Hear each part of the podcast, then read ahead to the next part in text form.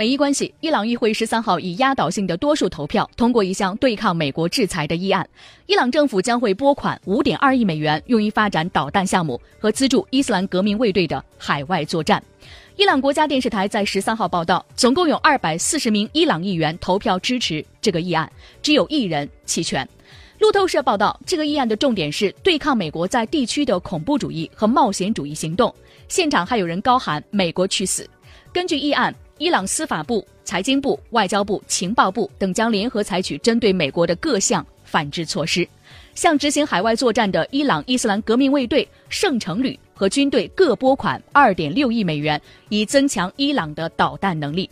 伊朗副外长阿拉奇克在十三号的议会中表示，这个议案得到了政府和外交部的支持，给予伊朗军队以及相关部门更多支持，比美国国会此前通过的制裁伊朗的议案。更加强有力。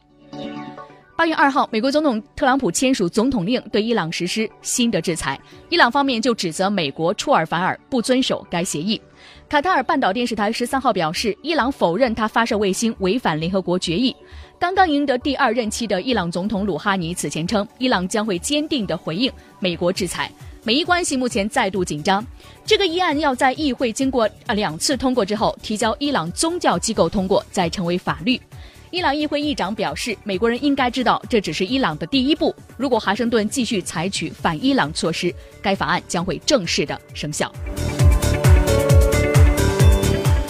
日本方面，安倍未执政可能会提前解散众议院，时机选择至关重要。支持东京都知事小池百合子的势力日前成立了新的政治团体——日本第一会，显示出组建新党进军国会的明显意向。日本国内有传言称，首相安倍晋三面对压力，可能会先下手为强，在十月解散国会众议院，提前举行选举，来保障自民党的执政地位。如何选择解散众议院的时间节点，将对安倍能否继续掌握政权产生重大的影响。分析表示，解散众议院可能会在十月，这是日本各界的传言。这其实和十月即将进行的众议员补选不无关系。和之前的地方选举不同，这一次呢虽然是补选，但也是正式的国会选举。自民党对于这个事情非常重视，担心一旦失利将会丧失一席，还会对安倍政权造成进一步的打击。在日本的政坛出了一个新星，日本时事通讯社进行了谁最适合当下届日本首相的舆论调查。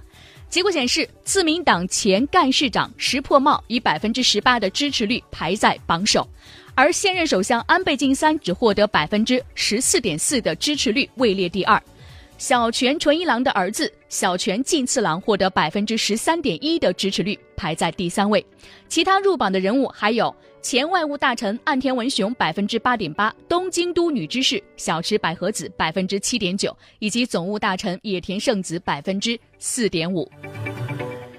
其实，在资讯当中，我们每一次看到一个事情新的苗头，都是一个小小的开端开始，随后呢，它慢慢就会演变成为一个重要的国际事件，进而改变了国际秩序，也改变了一国接下来的风向。所以，这个榜单中的可能每一个人，我们都没有办法去忽略掉他。到底谁会接任安倍，成为下一任的安倍的呃接班人？已经成为了日本舆论，还有呢全球舆论目前正在关注的话题。所以安倍正在努力的是在稳固自己的政权。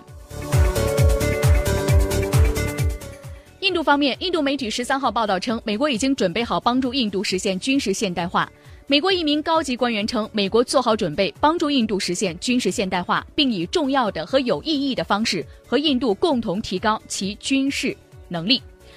印度的军事能力颇受质疑。美国外交学者八月十号刊登独家专栏和政治评论家的话表示，这个文章根据印度主计审计长公署近期公布的一份对印度现有战备力量进行分析，印度战机频频坠落，导弹的可能可靠性非常的低。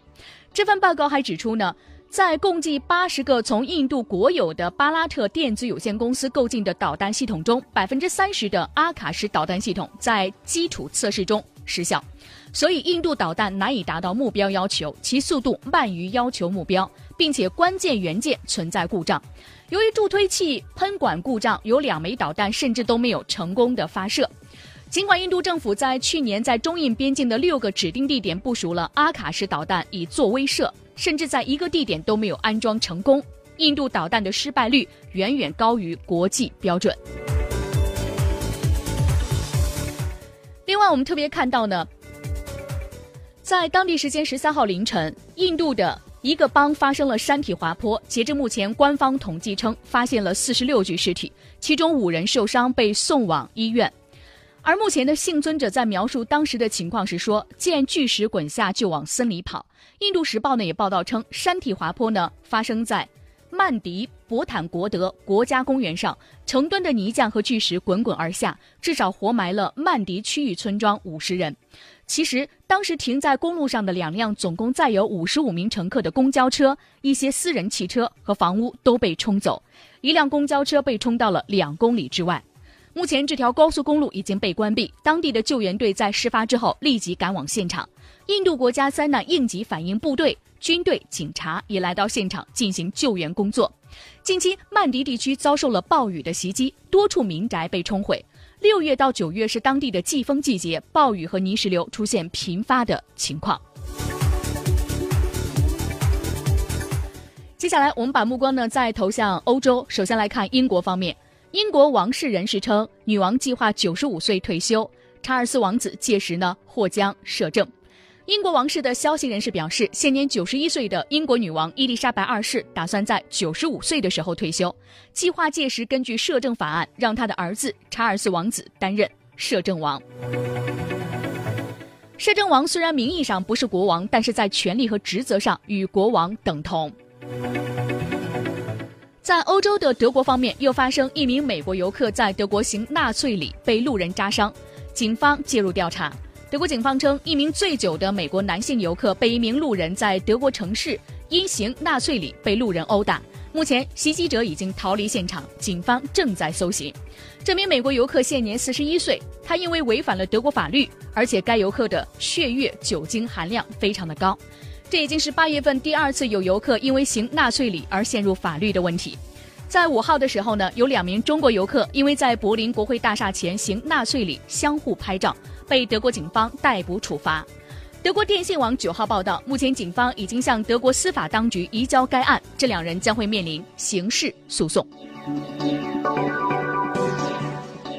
在这段时间呢，在很多的地方，亚洲很多国家的。天气情况灾难都比较多，尼泊尔呢连降暴雨，洪水造成四十九人死亡，数千人失去家园。连日来，尼泊尔的多地普降暴雨，引发洪灾。尼泊尔警方发言人卡尔基表示，目前洪灾已经造成四十九人死亡，十九人失踪，数千人失去家园。截至目前，尼泊尔全境二十一个地区受到洪水和山体滑坡的严重影响，三万多人不得不搬离家园，去往更加安全的地方。目前，尼泊尔的第四大城市。比拉特纳加尔的机场跑道的积水深度达到六十厘米，机场因此被迫关闭。昨天，尼泊尔议会举行了紧急的会议，总理谢尔巴哈杜尔德马乌就立即启动灾难救援指示。尼泊尔内政部发言人表示，由军队和警察组成的救援部队已经前往灾区进行救援。我们再来做个刷新，看看有没有最新的国际时事。